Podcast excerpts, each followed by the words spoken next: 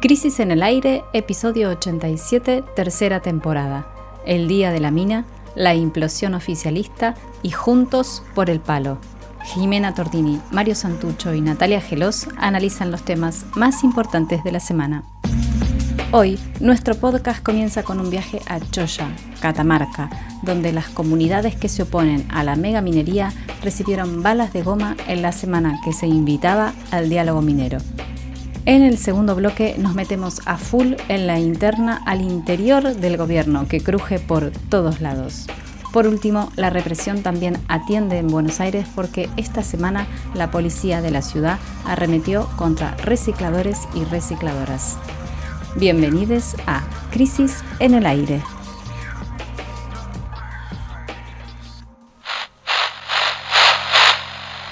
Esta semana el Ministerio de Desarrollo Productivo de Argentina lanzó la Mesa Nacional sobre Minería Abierta a la Comunidad buscando consenso.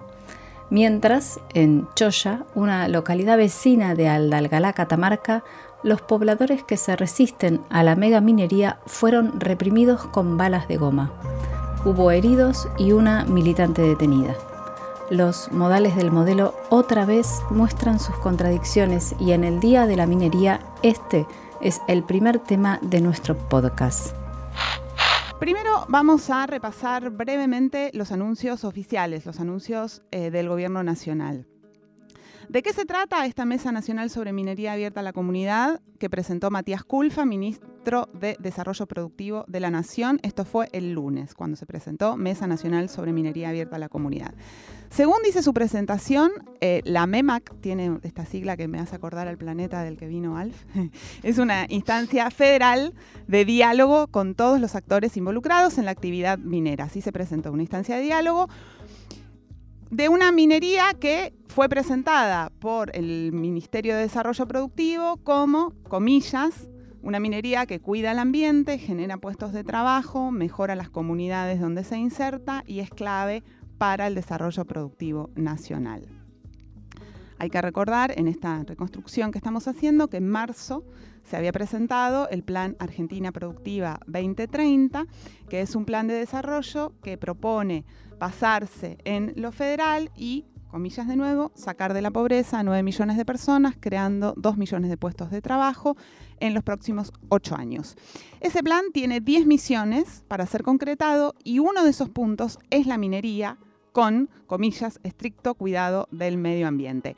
Es importante señalar esto porque es un elemento que se está repitiendo, bueno, en todos los, los proyectos, cuando se están anunciando proyectos de este tipo, proyectos extractivos, las empresas ya tienen este, eh, esta forma, esta narrativa discursiva, que es lo que se llama greenwashing, ¿no? Que es como, bueno, ya sabemos que nos van a criticar porque el extractivismo afecta al medio ambiente, entonces decimos, sí, lo vamos a hacer cuidando al medio ambiente, ¿no?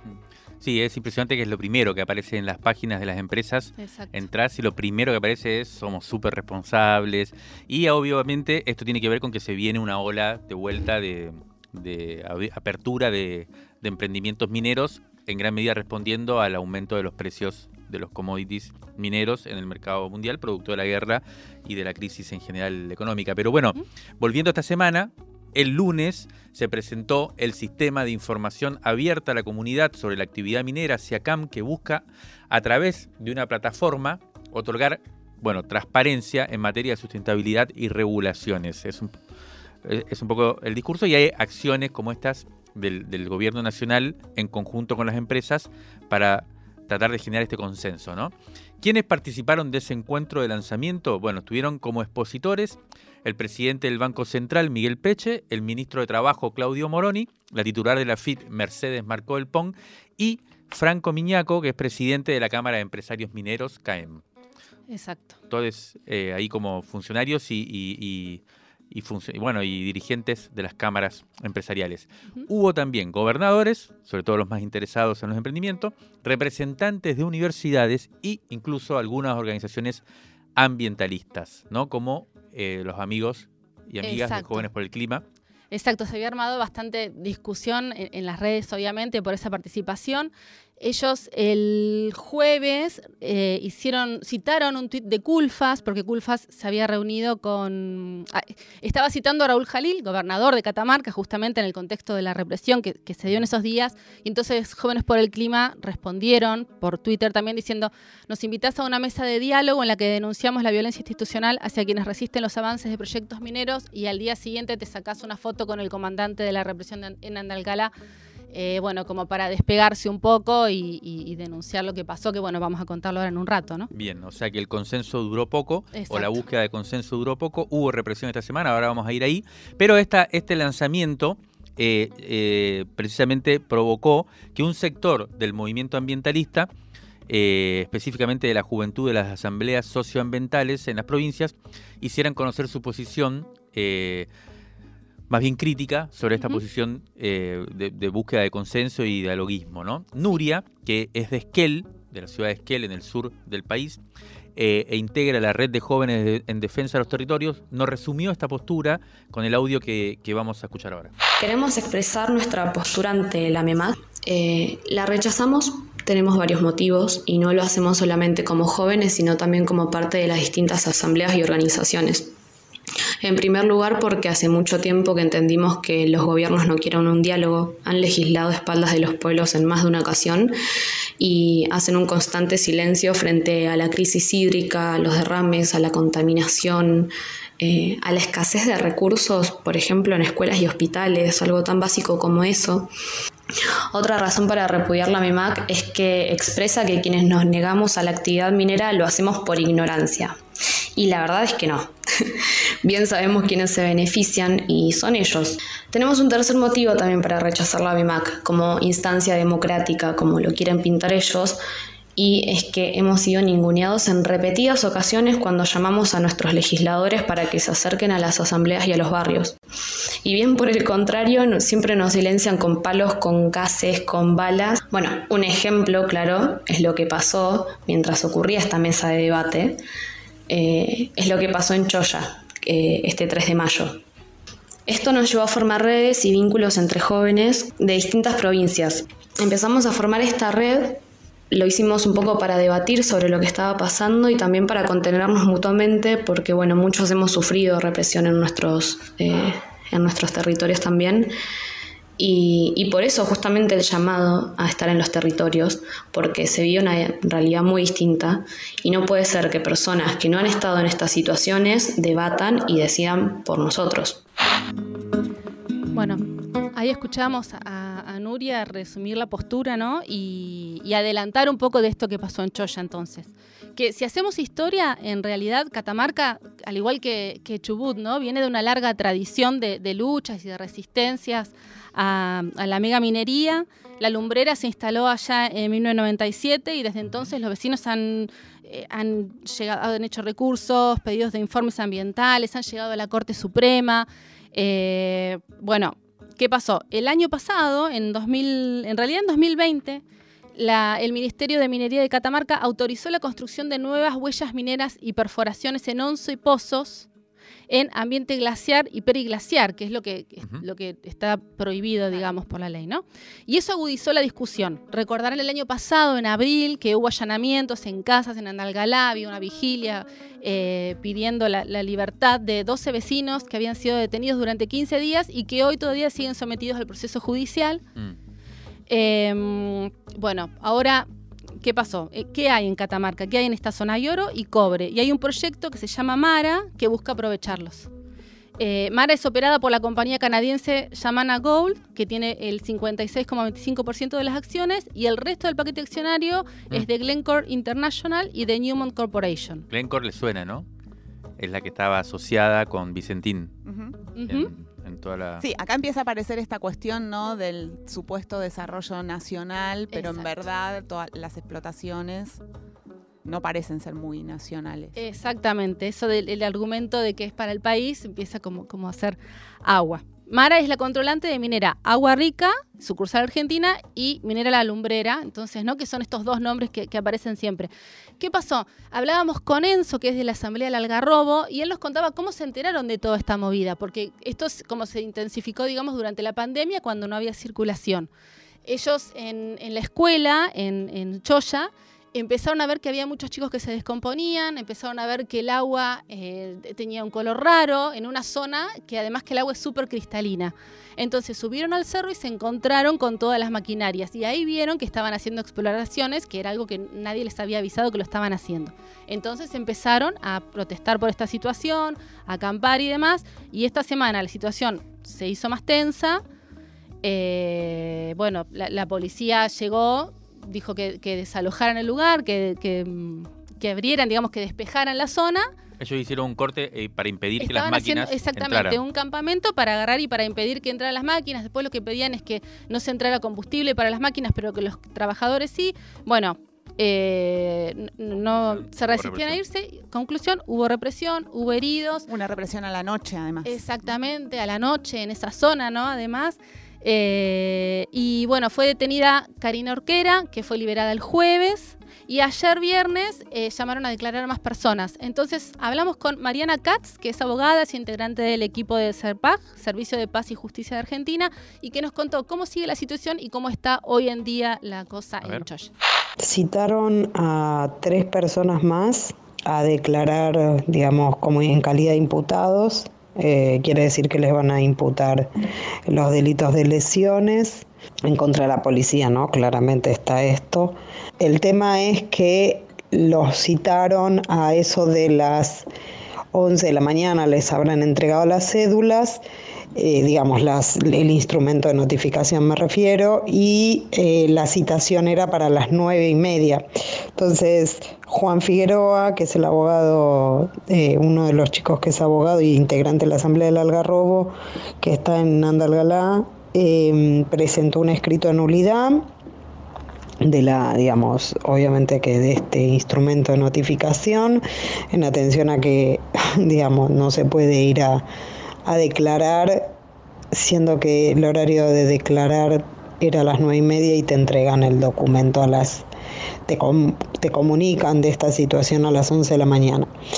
Pero además de esa situación, eh, la situación en Andargalá es muy compleja, muy complicada. Es el día este, que se considera el Día de la Minería y la empresa minera está poniendo la carne al asador literal porque van a hacer un gran, un gran asado, choripaneada, digamos. Eh, y encima justo sábado, el mismo momento donde todos los sábados la, gente de la Asamblea del Algarrobo y otros vecinos y vecinas este, van, participan de lo que es la manifestación pública que hacen ellos todos los sábados y que este sábado se cumple el número 640 de la caminata por la vida. Entonces la situación en Andalgalá la verdad que es bastante compleja. Eh, así que bueno, esa es hoy la, la, la realidad. ¿no? Eh, la triste realidad para esta población que sistemáticamente viene sufriendo la violación de sus derechos a pesar de que la Corte Suprema de Justicia de la Nación les ha reconocido que tienen derecho a vivir un ambiente sano. La estábamos escuchando a Mariana Katz, que es abogada, está trabajando allí con la comunidad, es integrante de SERPAG. Una cosa para, destacar de lo que ella decía, porque sobre eso vamos a volver en otro bloque de este programa, es que está la represión, que es lo que vemos, lo que circulan las imágenes. En, esta fue especialmente dura, ¿no? Porque fue a la noche, bueno, toda una situación realmente muy violatoria de derechos. Y después está otra capa que es menos visible, que es esta de la criminalización, ¿no? Que nos decían, bueno, todos los militantes, un gran número de activistas ambientales catamarqueños tienen causas judiciales. Y eso va operando de otra forma, ¿no? En la organización, porque ya es, bueno, tener que defenderse, tener que ir a declarar, tener abierta una causa judicial. Va generando todo una, un, un efecto represivo de otro tipo, pero que está ahí, orada permanentemente. Todo el tiempo. Bueno, como, como la escuchábamos también decir, la comunidad de Andalgalá lleva 640 sábados movilizadas, así que hoy va, va a volver a, pasar estas caminatas en las que se congregan habitantes de todos los distritos, Huaco, La Guada, Mali 12, Choya, El Potrero y Chaquiago son las comunidades movilizadas. y bueno, esta discusión se extiende ¿no? a otras regiones. En Argentina hay siete provincias en las que está prohibida la minería metalífera a cielo abierto. En Chubut, en Tucumán, en Mendoza, en La Pampa, en San Luis, en Tierra del Fuego y en Córdoba está prohibida la minería metalífera a cielo abierto. Y en Argentina, bueno, también los principales metales de la actividad minera son oro, plata, cobre, zinc, plomo y el litio, ¿no? Que es el que se empieza a llevar toda la atención. Esta semana también eh, se, estuvo la cuarta mesa del litio, donde también están ocurriendo estas conversaciones y hubo allí un, comité regional. Em, la otra discusión con las mineras es lo que empezábamos a decir antes, ¿no? La cuestión de la soberanía que aparece en juego aquí. Sí, soberanía en, el sentido también más nacional, ¿no? Porque hasta acá, hasta acá uno puede hablar y cuando aparecen la, sobre todo los cuestionamientos fuertes del ambientalismo, lo que se pone en juego es la soberanía local, ¿no? De los pobladores y las pobladoras respecto de la actividad económica. Pero el argumento ahí empieza a ser, sí, está bien, por ahí para esa población local eh, quizás esto afecta su ecosistema y al ambiente y demás, pero para el país es muy importante, porque representa... Entonces, ¿de quién es la soberanía? ¿De la gente que está ahí cerca de la mina o es, de todos los argentines eh, sobre sus recursos, además? Bueno, ahí hay una discusión que aparece con fuerza y ingresa ese otro elemento que es el que mencionábamos también al principio, cuando mencionábamos o cuando designábamos el nombre de las empresas, que lo primero que aparece con claridad es que no es precisamente las, las fuerzas productivas argentinas las que están, las empresas, eh, el Estado argentino, los que están explotando estos recursos, sino que vienen empresas transnacionales eh, con ahora quizás modales más, un poco más cuidados, pero en el fondo la actividad económica parece ser la misma, lo que se llama el extractivismo, ¿no? Más cuidados hasta que hay que sacar a la gente de adelante del caminito, ¿no? Bueno, hoy, eh, esta semana, justo, exacto, y esta semana además, eh, en el marco de las mesas que comentábamos el, lunes que se pusieron en juego, apareció un rumor que circuló en algunos medios que es interesante para pensar esto, ¿no? Como sabemos, hay una gran discusión eh, hoy en el sistema político porque desde el gobierno se quiere poner algo que se llama renta inesperada, ¿no? A la super ganancia que estás teniendo las empresas ligadas a los commodities por el aumento de los precios en el mercado mundial, la soja y también la minería. Porque como la guerra y demás hace subir los precios, estas empresas están logrando renta inesperada, le llama el ministro de Economía Guzmán. Bueno, en esa mesa que se pusieron en juego circuló el rumor de que las mineras le habían pedido a los funcionarios del gobierno que los dejen fuera de esta renta inesperada. Entonces todo el tiempo está ese intento por lograr eh, exclusividades o lograr prerrogativas en una especie de extorsión, ¿no? ¿Por qué? En gran medida acá lo que pasa es que lo que se dice es que son eh, emprendimientos que necesitan tal nivel de inversión que solamente las grandes empresas transnacionales lo pueden hacer. Esta es una discusión fundamental en donde ahí entra en juego directamente la cuestión de la soberanía. ¿Podemos o no podemos nosotros? ¿O tenemos que resignarnos a que sean estas empresas, en el caso de que avance la minería, las que se lleven las riquezas? Bueno, en ese sentido estuvimos discutiendo con, eh, estuvimos preguntándole, más que discutiendo, qué, pretensión la nuestra, eh, con alguien que investiga mucho el tema eh, que realmente conoce especialmente la cuestión del litio, que como decíamos es la que viene. Se llama Federico Nasif, es investigador e integrante de Innovat, una, la Fundación para la Innovación y Transferencia de Tecnología, que es una unidad de vinculación tecnológica constituida por el CONICET. Y él lo que nos decía es que siente que no eh, se están aprovechando del todo los recursos de los tantos eh, espacios de investigación científica que hay en Argentina para dar la discusión precisamente sobre eh, qué sería un modelo de desarrollo en el cual la tecnología nacional esté en juego. Eh, así que vamos a escuchar un planteo que, que, nos envió y que está bien interesante. Por un lado está el tema de la soberanía. como le decía, las reformas mineras de los años 90, institucionales y normativas impulsadas por el Banco Mundial, tuvieron un objetivo principal y explícito que fue el de convertir las tradicionales concesiones mineras, que no dejan de ser un contrato público eh, con el Estado, ya sea nacional o provincial, para acceder a un yacimiento, convirtieron eh, estas concesiones en lo más parecido a una propiedad privada, es decir, lo que llama propiedad minera.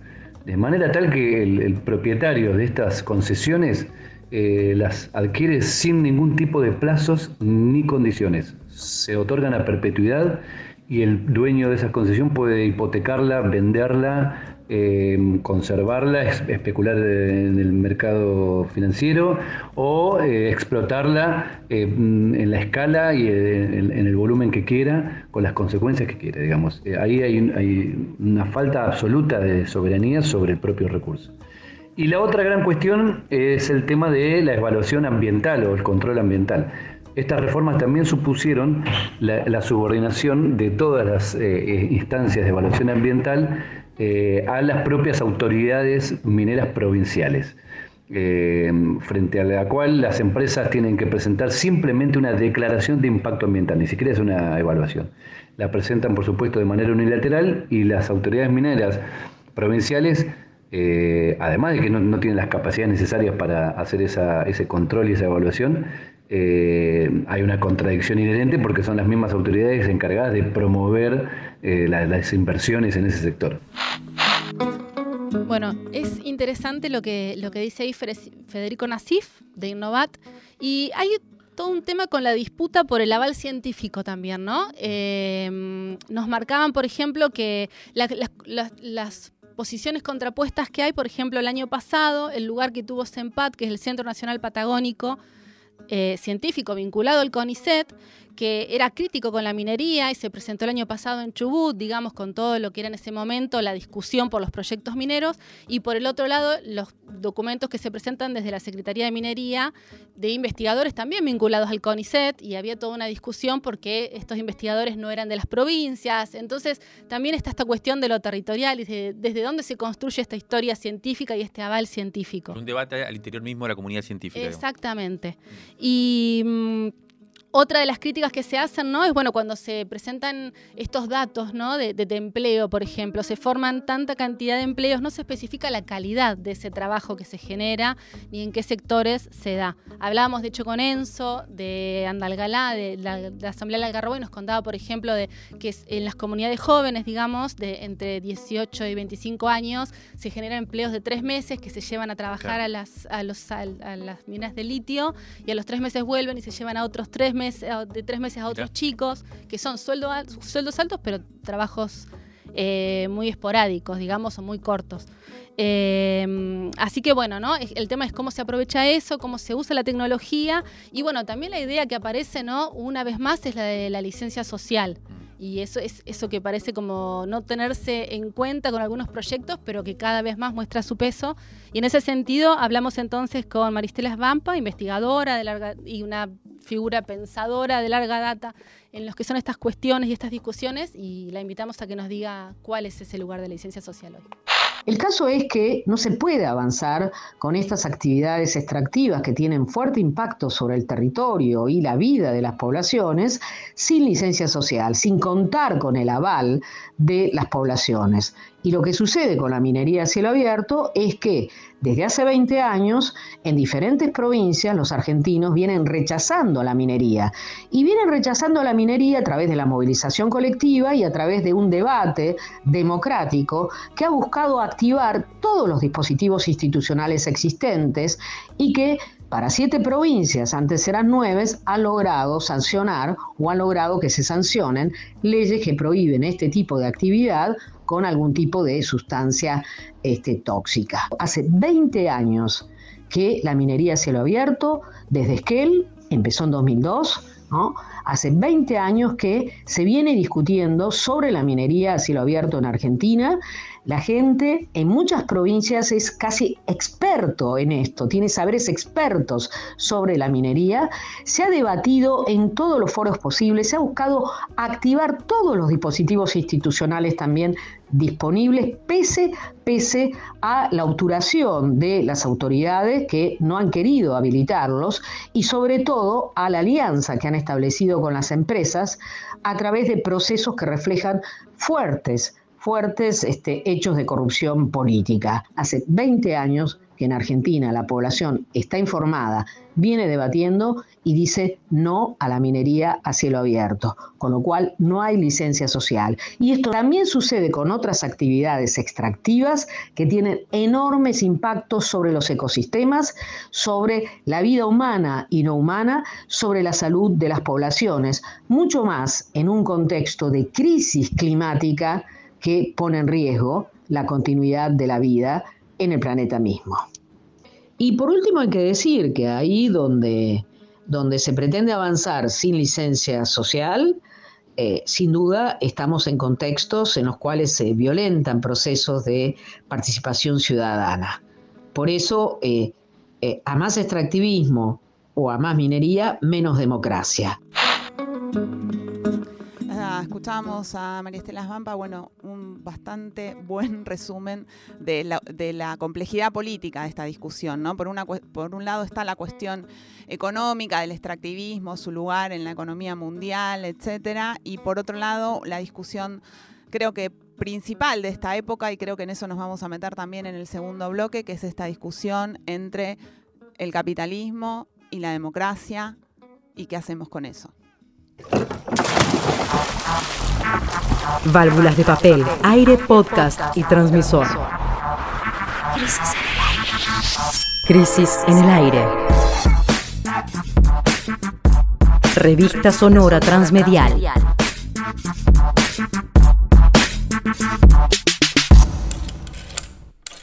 Revistacrisis.com.ar en el segundo bloque nos vamos a ocupar una vez más de la remanida interna a cielo abierto que carcome al gobierno nacional.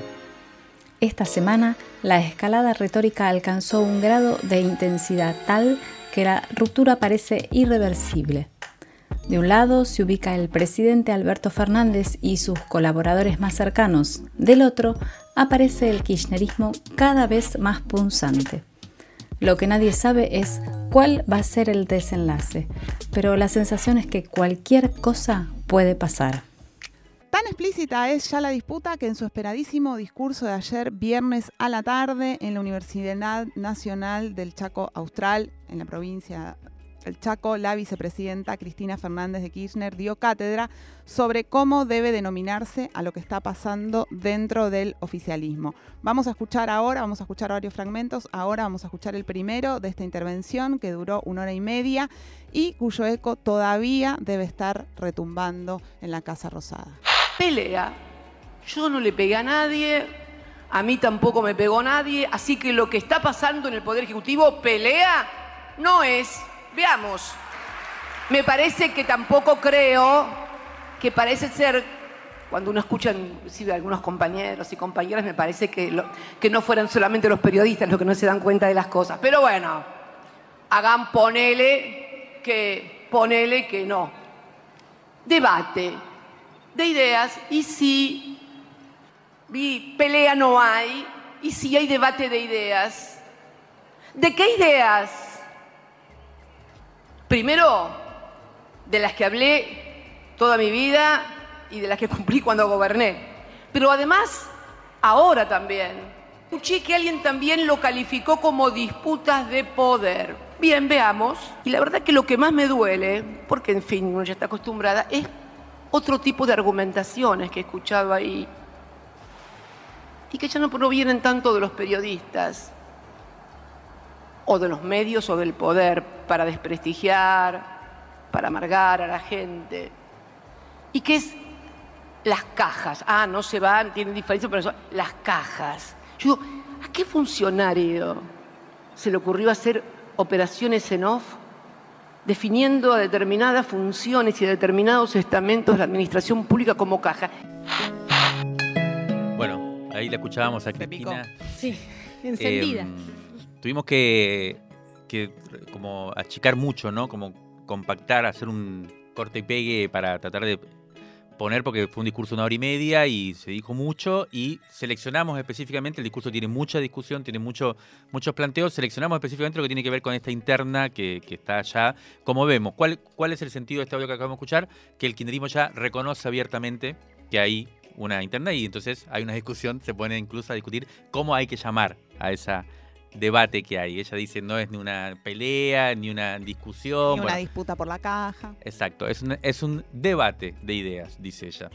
Eh, pero bueno, con mucho, mucho material para bueno, ¿cuál es, cuál es la, sensación? Que se pasa del descontento un poco todavía no del todo explicitado, hasta ahora había sido así, a una ofensiva directa con críticas muy claras y, definidas a la política económica del gobierno, específicamente la política económica, y con pedidos explícitos de renuncia. ¿no? Esta semana lo que vimos fue eso. Eh, o sea, fue una seguidilla, de la cual el discurso de ayer de, Cristina Fernández es un poco el, el pero todo esto comenzó el sábado pasado, justo un rato después de que terminamos nuestro programa semanal, en Varadero, eh, localidad de la provincia de Buenos Aires, donde la rama sindical del peronismo del Partido Justicialista bonaerense hacía un encuentro cuyo cierre estuvo a cargo de Máximo Kirchner eh, en vísperas del primero de mayo, era, ¿no? que fue el domingo pasado. Esto sucedió el sábado. En el cierre de ese acto ya Máximo tiró eh, unas primeras intervenciones muy fuertes que fueron las que oímos repetirse. Ahora vamos a ver cómo se repitieron durante la semana, pero vamos a escuchar un pequeño fragmento del audio de Máximo Kirchner. El laburante pone el salario, el Estado pone el ATP y ahora que hay que frenar los precios, el empresariado pone cara de yo no fui. Y de repente nos encontramos que tampoco pareciera que se les puede decir nada. Que si uno cuenta estas cosas pareciera que fuera una persona conflictiva, que hay que agachar la cabeza porque son el poder económico y te pueden hacer esto y te pueden hacer lo otro. Y entonces, ¿y entonces por qué? ¿Y para qué los trabajadores y trabajadoras le dieron esa mano a sus empresas? ¿Y entonces por qué el Estado dijo presente? ¿Cómo que nuestro ministro de Economía, Martín Guzmán, dice que él hace su trabajo pero que no se involucra en estas disputas de poder. ¿Y entonces qué vamos a hacer? Bueno, ahí lo escuchamos a Máximo Kirchner. Breve comentario. El planteo que articula, todos los cuestionamientos es la necesidad de nivelar los ingresos populares con el aumento de los precios.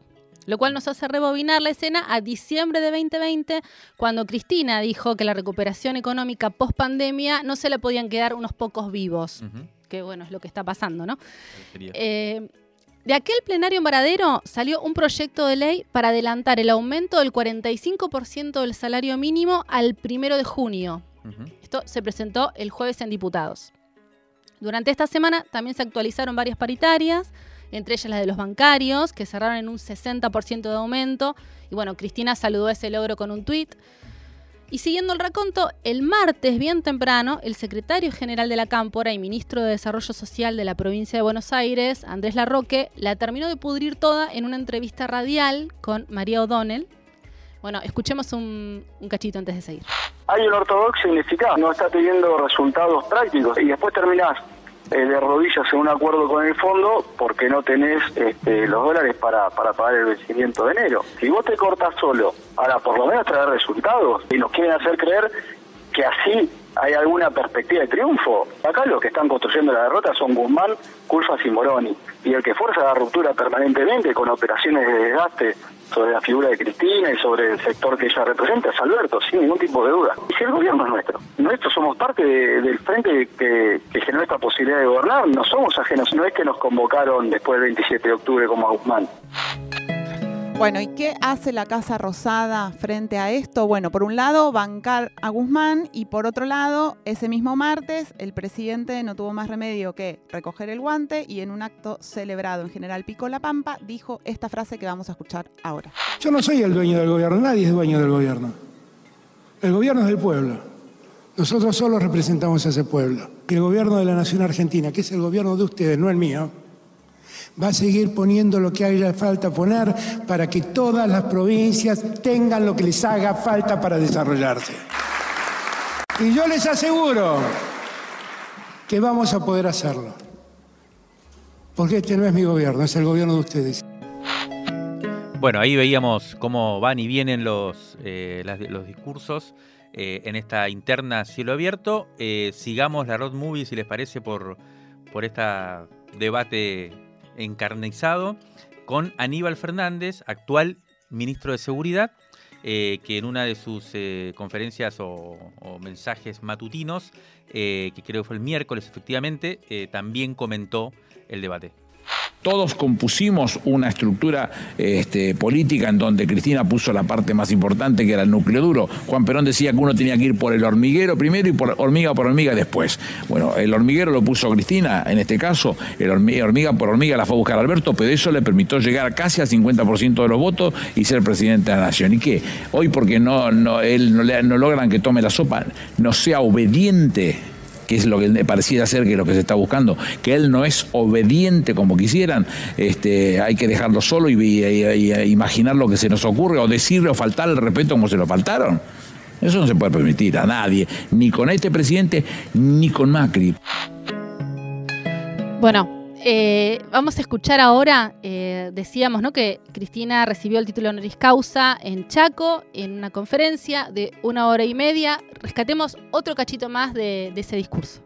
Y un poquito más tarde me di cuenta que, claro, cuando por ahí, no todos, pero algunos tal vez cuando decían que volvíamos mejores, pensaron que había que hacer exactamente todo lo contrario a lo que habíamos hecho nosotros porque se tragaron el amague de que los problemas que teníamos eran por los modales, porque no dialogábamos, porque no consensuábamos, porque no... Pero uno tiene que saber debatir y saber los intereses que tiene enfrente. No, simplemente hay que saber los intereses que uno representa y defenderlos. Me parece que esta es la clave, pero ahora mucho más porque ahora tenemos una deuda con el Fondo Monetario Internacional que no teníamos y tenemos condicionamientos también por parte del fondo. Por estas cosas discutimos, debatimos y nos oponemos a determinadas cosas, ni por cuestiones de poder, ni por cuestiones de caja, ni porque me miró mal o no me invitó a comer. No, no, estas son las cosas que tenemos que debatir. Y me parece que me debía en este momento tan particular, porque la gente está muy mal. Por eso nadie, por favor, que nadie se haga la víctima, que acá la única víctima son los que no llegan a fin de mes, no tienen laburo, no tienen para darle de comer a los hijos y lo tienen que llevar a un colegio de vuelta para que le den un plato de sopa o de carne. Esos son, esos son las víctimas. Y por eso tenemos la obligación de debatir y discutir cómo hacemos para devolverle a la gente la esperanza y los anhelos, porque esta es mi mayor preocupación y también mi mayor sensación de amargura, la confianza que nos depositaron, los anhelos, las esperanzas y la verdad que creo que no le estamos haciendo honor a tanta confianza, tanto amor y tanta esperanza que depositaron. Muchas gracias a todos y a todas. Muchas gracias. Bueno, así terminaba el discurso anoche. Eh, Cristina Fernández de Kirchner en el Chaco. Eh, va a dar que hablar seguramente esto, pero más que analizar, quisimos escuchar a algunos de los protagonistas de, este debate tan importante, tan decisivo que está teniendo lugar en el gobierno. Pero se nos acaba el tiempo de este bloque, así que la gran pregunta vamos a plantear es qué pasa hacia adelante. ¿Qué quiere realmente el kirchnerismo cuando plantea esto? O sea, ¿cuál es la estrategia? Que como vemos, esta semana se desató directamente una ofensiva.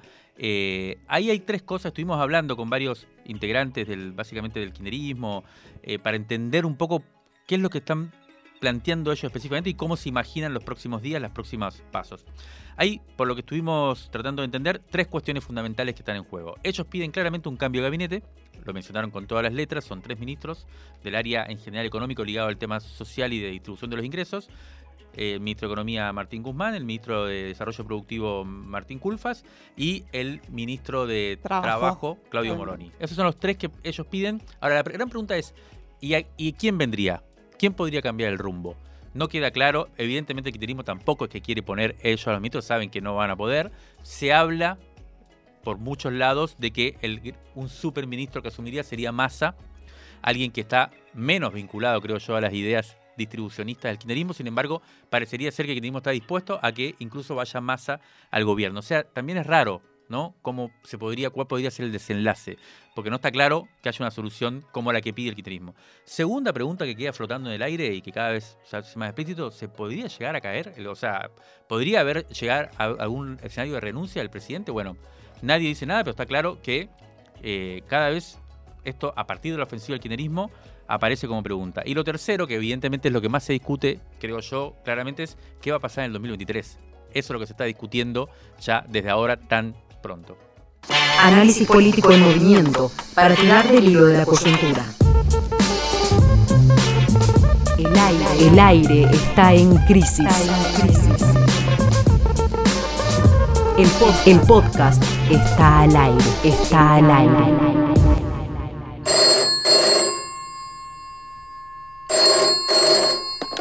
Rescate emotivo, un diamante impreso en una crisis, 1973-2021. Crisis 75, diciembre de 1989.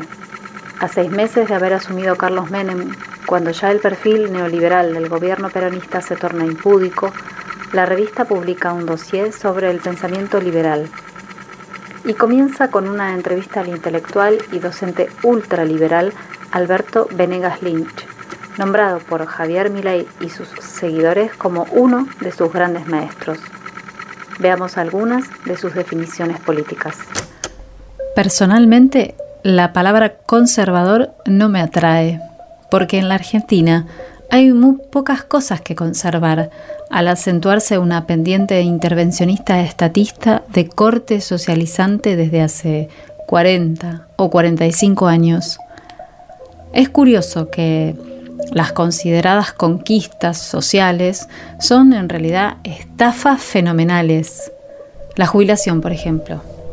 Una de las cosas fundamentales es abrir la competencia y que la gente pueda aportar allí donde cree que van a servir mejor a sus intereses. Y en competencia abierta, una institución le hace la auditoría a la otra, todas competirían en interés del futuro jubilado. En Argentina no hay vestigios de liberalismo desde hace 50 años. El gobierno militar fue un ejemplo adicional de estatismo, de prepotencia política y económica. La definición más precisa de liberalismo es la de respeto irrestricto a nuestro prójimo. El liberal es un espíritu revolucionario, el conservador quiere mantener el statu quo. Hacia el final de la entrevista, Venegas Lynch reconoce el avance de las ideas libertarias. Cuando yo estudiaba en la facultad, decirse liberal y sarnoso era lo mismo. Ahora, usted puede hablar de privatización sin que lo fusilen por traidor a la patria. Hay gente que se ha dado cuenta de que los ferrocarriles pierden 2 millones de dólares cada 24 horas y que se está pagando con el salario de los obreros.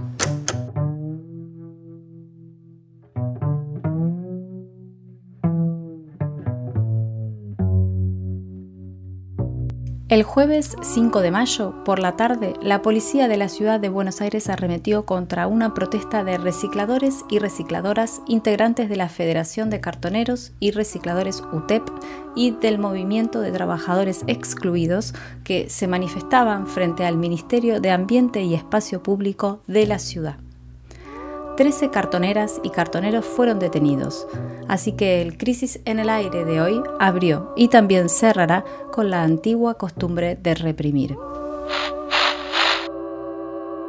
Los integrantes de la cooperativa Amanecer de los Cartoneros se habían nucleado, se habían agrupado ahí frente al ministerio para reclamar mejoras en las condiciones laborales que tienen en los centros verdes de la ciudad. ¿De qué se trata? Bueno, de las cooperativas que realizan las tareas de recolección y reciclado de los residuos en la ciudad. Había 60 laburantes que estaban ahí reclamando porque les habían hecho descuentos arbitrarios en sus salarios y además estaban reclamando las paritarias como lo estamos haciendo todos los laburantes.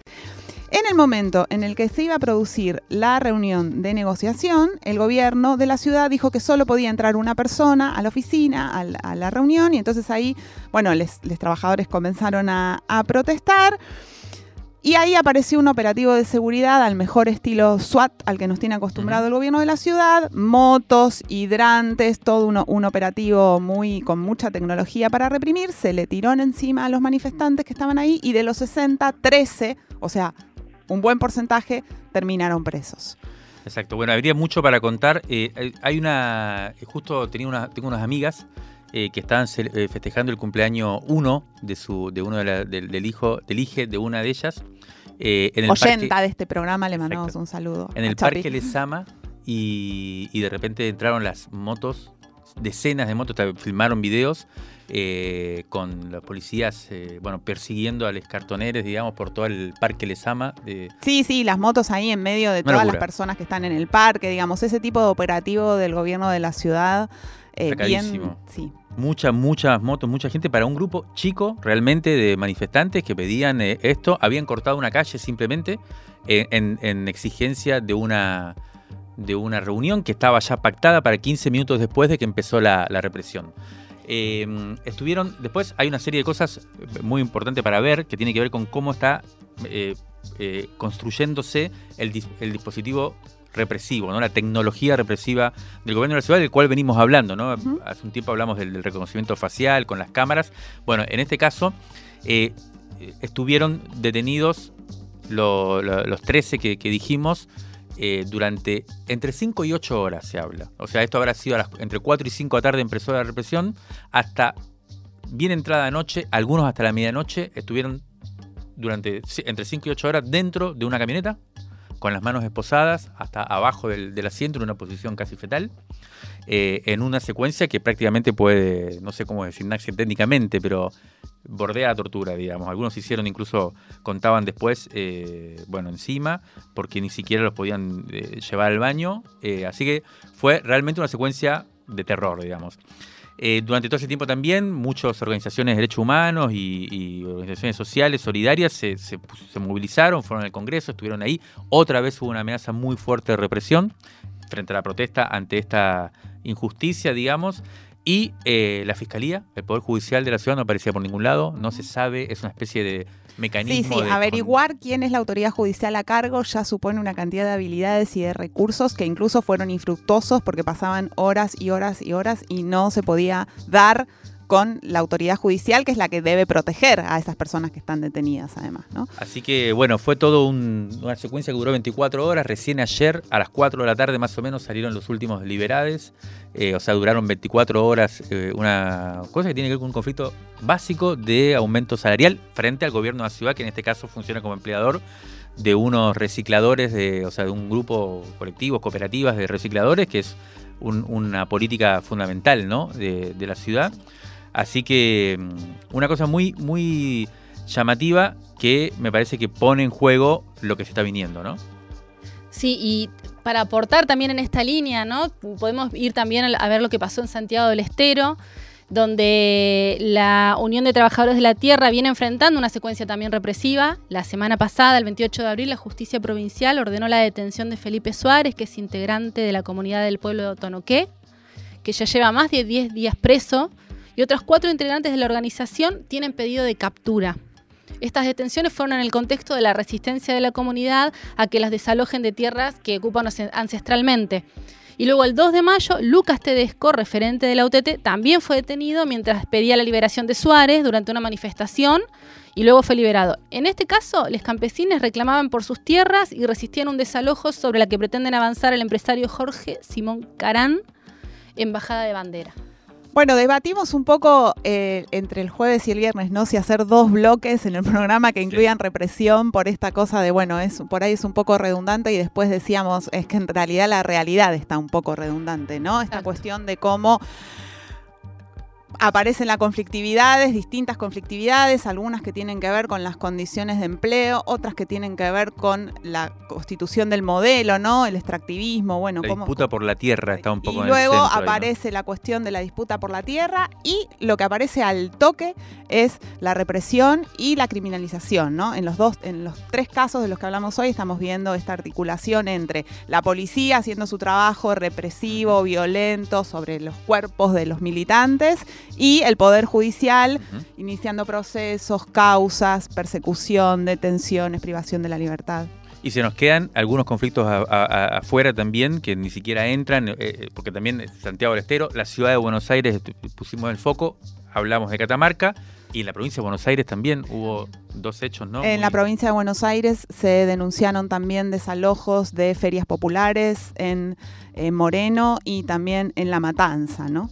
Y yo, para si se les parece, para cerrar, la sensación es que también estuvimos un poco acompañando y viendo cómo desde nuestra revista y demás podemos, podíamos generar algún tipo de solidaridad y de contrapoder frente a la, represión, en el caso particularmente del MTE acá en, la Ciudad de Buenos Aires. Y la sensación es que es muy difícil perforar, ¿no? Eh, con, o sea, generar un movimiento de rechazo frente a esta, quedan como encapsulados los conflictos, queda encapsulada en cierto modo, mientras por arriba eh, se discute eh, ¿no? entre las élites, en el gobierno se discute y hay una interna feroz, pero toda esta cuestión que tiene que ver con el conflicto en los territorios, por lo menos uno podría decir que se expresa de una forma un poco distorsionada, ¿no?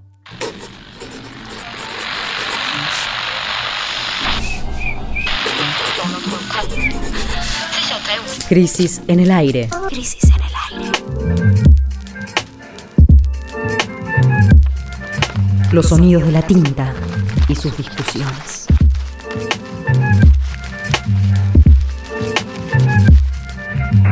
Revistacrisis.com.ar esto fue Crisis en el aire, la versión radiofónica de la revista Crisis. Si este podcast te gustó, te invitamos a escuchar El Mundo en Crisis, una nueva propuesta que plantea un viaje a los temas más importantes de la geopolítica. Puedes encontrarlo en esta misma plataforma o en nuestras redes sociales. Hasta la semana que viene.